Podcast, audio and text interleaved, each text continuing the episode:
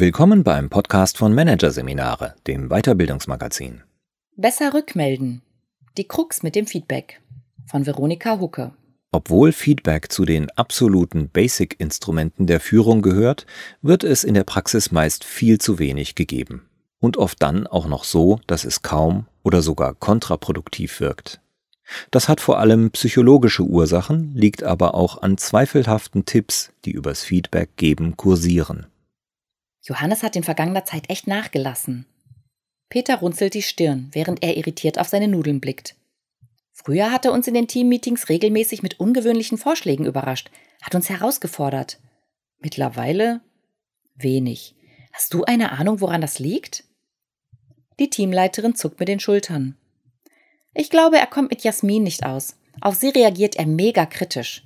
Anscheinend kann er sich schwer damit arrangieren, dass auch andere gute Ideen haben. Hast du ihn darauf angesprochen? Bisher nicht. Die Gelegenheit hat sich noch nicht ergeben. Und bei mir ist es gerade ziemlich stressig. Da will ich kein zusätzliches Fass aufmachen. Ich werde ihn aber sicher noch darauf ansprechen. Oder auch nicht. Obwohl Feedback zu den absoluten Basic-Instrumenten der Führung gehört und seine Bedeutung für die individuelle Entwicklung, die Zufriedenheit, Motivation und auch ein gutes wie effektives Miteinander unumstritten ist, halten sich viele Führungskräfte mit Rückmeldungen und Rückfragen zum Handeln und Verhalten ihrer Mitarbeitenden zurück. Entsprechende Studien zeigen recht stabile Mehrheitsverhältnisse. Diesen zufolge haben die meisten Mitarbeitenden das Gefühl, zu wenig Feedback zu bekommen, während passend dazu die Mehrheit der Führungskräfte einräumt, dass Feedback geben nicht unbedingt zu ihren Lieblingsaufgaben gehört und sie diese Aufgabe gern einmal wegschieben.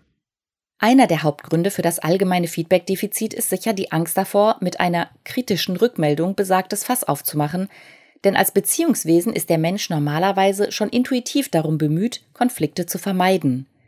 Ein weiterer, weniger offensichtlicher, aber mindestens ebenso wichtiger Grund, weil Verhaltensänderungen Zeit brauchen, zahlt sich Feedback, wenn überhaupt, eher auf mittlere oder lange Sicht aus. Es bringt in der Regel keine direkten Ergebnisse oder, um es aus Perspektive des Gehirns zu formulieren, keine sofortigen Belohnungen, keine Quick Wins. Und auf solche hat es unser Gehirn besonders abgesehen, während es an möglichen Long-Term Wins weit weniger interessiert ist und sie mithin auch weit weniger konsequent verfolgt. Wie viel oder wohl besser gesagt, wie wenig Feedback Führungskräfte Mitarbeitenden und Mitarbeitern geben, hängt nachgewiesenermaßen wesentlich von der Ähnlichkeit zu ihnen ab. Es gilt, Je ähnlicher die Mitarbeitenden der Führungskraft sind, hinsichtlich Alter, kulturellem und sozialem Hintergrund, Bildung, Interessen etc., desto mehr Rückmeldungen werden sie von der Führungskraft wahrscheinlich erhalten. Das liegt zum einen daran, dass Führungskräfte bei ähnlichen Mitarbeitenden besser einschätzen können, wie diese auf das Feedback reagieren und so weniger befürchten müssen, in einen Fettnapf zu treten. Zum anderen sorgt Ähnlichkeit automatisch für ein Gefühl der Verbundenheit, das der Führungskraft dann souffliert, dass es bei dieser Mitarbeiterin oder diesem Mitarbeiter eher die Mühe wert ist, Rückmeldungen zu geben. Ein anderer wesentlicher Faktor für den Erhalt von Feedback ist das Geschlecht. Tatsächlich erhalten Frauen, wie Studien zeigen, deutlich seltener Rückmeldungen zu ihrer Arbeit und ihrem Verhalten als Männer. Hintergrund Teils bewusst, teils unbewusst sind viele Führungskräfte davon überzeugt, Männer könnten klare Worte besser vertragen und würden Rückmeldungen eher auf die Sache als auf die Person beziehen. Das in unserer Gesellschaft tief eingebrannte Klischee des empfindsamen, schwachen Geschlechts lässt grüßen. Dieses hält jedoch nicht davon ab, Mitarbeiterinnen unsachliche und verletzende Rückmeldungen zu geben. Solche erhalten Frauen nämlich wiederum häufiger als Männer. Das liegt nicht nur daran, dass sie anderen Erwartungen unterliegen und zum Beispiel besonders hilfreich, freundlich, verbindlich und zurückhaltend sein sollen. Aufgrund fehlender Rückmeldungen wird ihnen zudem die Chance genommen, ein eventuell problematisches Verhalten zu überdenken und gegebenenfalls abzustellen. Ohne eine Ahnung, was vorgeht, behalten sie dieses Verhalten bei, bis schließlich die Situation eskaliert und der Ärger aus der Führungskraft herausplatzt. Um das zu verhindern, ist es wichtig, negatives Feedback zeitnah zu üben, was übrigens auch für die Psychohygiene der Führungskraft deutlich besser ist, als eigenen Ärger im stillen schwellen zu lassen. Akuten Ärger sollte man vor der Rückmeldung jedoch unbedingt erst abkühlen lassen. Denn egal wie sehr man sich um Sachlichkeit bemüht, der Empfänger wird den Ärger spüren. Das versetzt ihn in Alarmzustand, Stresshormone werden ausgeschüttet, die das rationale Denken behindern und so leicht verhindern, dass die Botschaft ankommt. Feedback wirkt am ehesten und am besten, wenn der Empfänger geistig offen ist. Und solche Offenheit braucht vor allem eines psychologische Sicherheit. Ebenfalls zeitnah und am besten unmittelbar sollte positives Feedback geübt werden, solange die gute Leistung noch warm ist. Dann erfahren die Feedbacknehmer nicht nur, wie gut aus Sicht der Führungskraft aussieht, durch die unmittelbare Wertschätzung wird das Gute zu einem emotionalen Erlebnis, auf dem man gedanklich nur allzu gerne herumkaut. Der Reflexionsprozess setzt dann quasi wie von alleine ein. Wie habe ich bzw. wie haben wir das gemacht? Wie lässt sich das wiederholen? Und auf welche anderen Situationen lässt sich das übertragen?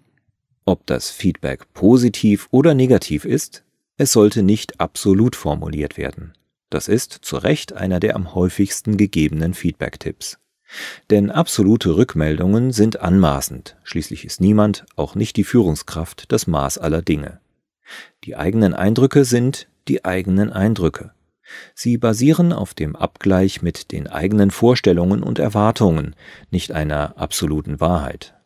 Rückmeldungen wie das ist falsch, das ist gut, das ist dumm oder du denkst nicht strategisch haben mit gutem Feedback nichts zu tun. Das klingt eher so. Diesen Punkt verstehe ich nicht. Das ist bei mir super angekommen. An dieser Stelle hast du mich verloren. Oder ich habe Mühe, deinen Plan zu begreifen. Ein anderer, sehr häufig gegebener Feedback-Tipp ist dagegen mehr als zweifelhaft. Kritisches Feedback immer mit einer positiven Rückmeldung einzuläuten und auch zu beenden. Die kritische Botschaft soll zwischen zwei positive gepackt werden, weshalb man auch vom Sandwich-Feedback spricht. So dargeboten sollen negative Rückmeldungen besser zu verdauen sein. Tatsächlich ist jedoch oft das Gegenteil der Fall. Der Verstand weiß nicht, was er mit den gegensätzlichen Botschaften anfangen soll, ist erst einmal verwirrt und pickt sich dann letztlich das heraus, was zu seinen üblichen Denkschemata passt. Heißt, wer eher unsicher und selbstkritisch ist, hört nur das Negative. Wer selbstsicher und weniger kritisch mit sich selbst ist, fokussiert auf die positive Nachricht und schiebt die negative beiseite. Im Worst Case verfehlt Sandwich Feedback so nicht nur seine Intention, sondern konterkariert sie sogar. Statt eine Verhaltensänderung anzuschieben, wird das gezeigte Verhalten verstärkt. Statt immer mit einem positiven Aspekt zu starten, sollte laut Daniel Coyle, Autor von The Culture Code, Feedback am besten ungefähr so eingeläutet werden. Ich gebe dir diese Rückmeldungen, weil ich sehr hohe Erwartungen habe und weiß, dass du sie erfüllen kannst. Studierende, die so angesprochen wurden, überarbeiteten ihre Referate häufiger als andere und ihre Leistungen verbesserten sich merklich.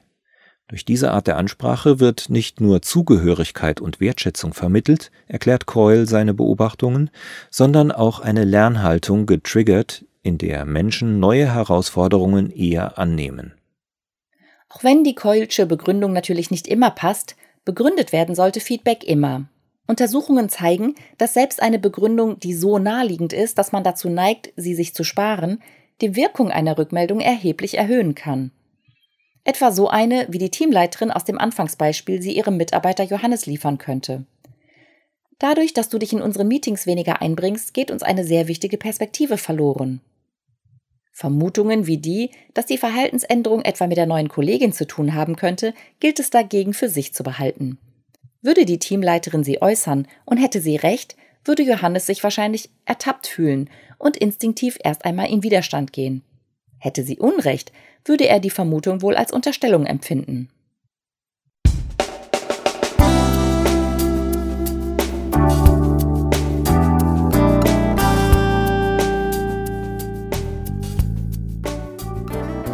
Sie hörten den Artikel Besser rückmelden.